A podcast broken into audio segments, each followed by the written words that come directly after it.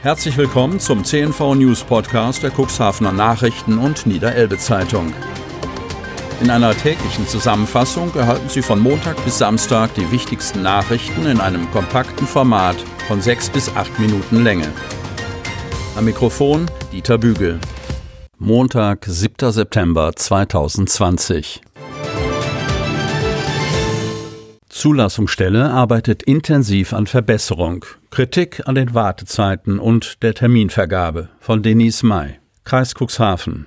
Seit Wochen hagelt es Kritik an den Kfz-Zulassungsstellen in Stade und Landkreis Cuxhaven, weil Bürger seit der Umstellung auf die Online-Terminvergabe mittlerweile mit sechs Wochen Wartezeit für einen Termin rechnen müssen. Grund dafür sei nicht nur die Personalsituation in den Zulassungsstellen, sondern auch die Buchung von Terminen, die nicht wahrgenommen werden. Das ist sehr ärgerlich, erklärt Landrat Kai-Uwe Bielefeld. Trotz personeller Aufstockung beträgt die Wartezeit auf einen Termin in den Zulassungsstellen Cuxhaven, Hemmo und Schiffdorf mittlerweile sechs Wochen. Besonders ärgerlich ist die Wartezeitsituation für diejenigen, die beispielsweise wegen eines Unfalls schnell ein neues Auto anmelden müssen, weil sie darauf angewiesen sind. Oder auch für Autofahrer, die eine Änderung am Fahrzeug unverzüglich in den Kfz-Schein eintragen lassen müssen.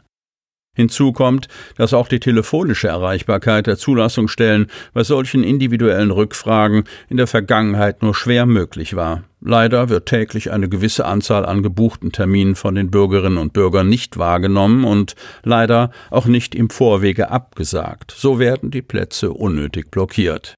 Neben all dem Ärger gibt es aber auch gute Nachrichten von den Zulassungsstellen.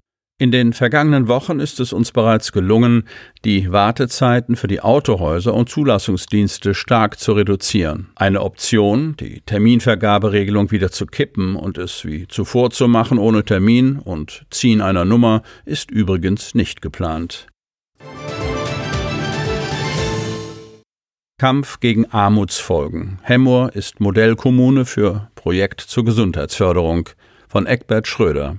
Hemmoor bietet die besten Voraussetzungen für eine Modellkommune. Leider. Der letzte Armutsbericht des Landkreises Cuxhaven hatte gezeigt, dass dort prozentual gesehen die meisten Menschen leben, die auf Sozialleistungen angewiesen sind. Da Armut nach Meinung von Experten auch Auswirkungen auf die Gesundheit der Betroffenen haben kann, hat der Landkreis eine Koordinierungsstelle für Gesundheitsförderung in Hemmoor geschaffen. Eine erste Zwischenbilanz stellte die Leiterin der Koordinierungsstelle im dortigen Stadtrat vor. Der prozentuale Anteil der Menschen, die als SGB II-Empfänger gelten und eine sogenannte Grundsicherung für Arbeitssuchende erhalten, liegt in Hemmoor mit 9 Prozent im Vergleich zu anderen Kommunen sehr hoch. Ein weiteres Sorgenkind ist die Stadt Cuxhaven. Im Juni vergangenen Jahres hatte der Sozialausschuss des Kreistages dafür plädiert, für den Standort Hemmoor Mittel eines Förderprogramms zu beantragen, um eine Koordinierungsstelle einzurichten. Ein Jahr später ist das Projekt umgesetzt worden. Seit Juni kümmert sich Nicola Diamantino Korps hauptamtlich um die Koordinierungsstelle für Gesundheitsförderung. Auf der Sitzung des Hemmorer Stadtrates stellte sie ihre ersten Eindrücke und Erfahrungen vor und skizzierte zugleich die Zielsetzung und den Hintergrund dieses Vorhabens, das eventuell auch bei entsprechendem Erfolg auf andere Kommunen ausgeweitet wird. Armut führt zu Ausgrenzungsprozessen, meinte Diamantino Kobs, was sich auch im Gesundheitsverhalten widerspiegeln könne. Armut begünstige nachweislich die Entstehung körperlicher und psychischer Erkrankungen. Um aber eine gesundheitliche Chancengleichheit herzustellen, sei es notwendig, die aktive Gesundheitsförderung vor Ort zu stärken und auszubauen. Trauer um Ursula. Treibende Kraft bei Schüleraustausch mit Polen. Hemmoor. In Hemmoor pflegt man nicht nur die Beziehung zu den französischen Freunden in Couhé, sondern es existiert auch eine enge Beziehung zwischen dem polnischen Lyzeum 25 in Posen und dem Gymnasium Warstade in Hemmoor.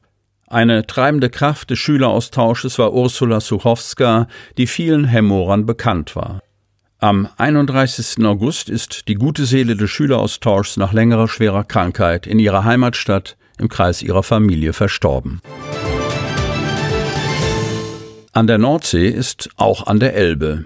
Die Frage, ob sich Ferienorte im Kuxland zu Recht mit dem Prädikat Nordseebad schmücken, ist alt. Jetzt gibt es Antworten. von Heike Leuschner und Ulrich Rode. Kreis Cuxhaven. Wo liegt Cuxhaven? An der Nordsee, wo viele die Stadt angesichts ihres Prädikats Nordsee-Heilbad verorten? Oder doch eher an der Elbmündung? Die gleiche Frage stellt sich auch für das Nordseebad Otterndorf, das bekanntlich an der Niederelbe liegt, aber auch für das Nordseebad Bremen an der Wesermündung. Was stimmt denn nun? Fluss oder Meer? Experten geben Auskunft.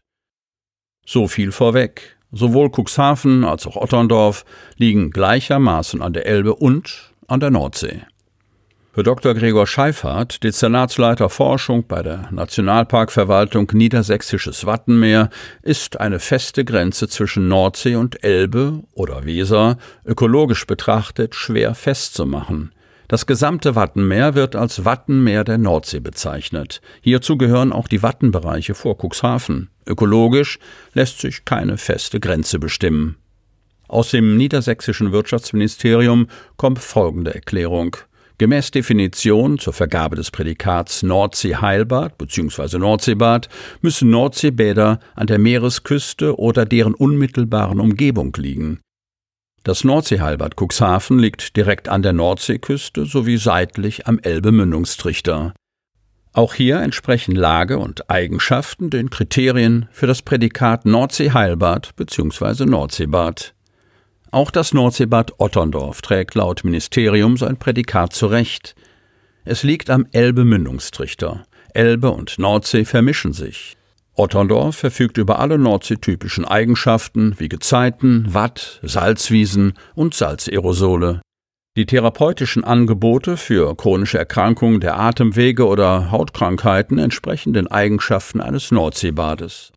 Aufgrund der Lage und Eigenschaften wurden die Voraussetzungen für das Prädikat Nordseebad im Rahmen der staatlichen Anerkennung für Otterndorf als uneingeschränkt erfüllt bewertet. Übrigens, Deutschlands einzige Hochseeinsel Helgoland liegt zwar in der offenen See, aber nicht in der Hohen See, sondern in der deutschen Bucht, und die zählt zum Bereich eines Festlandsockels.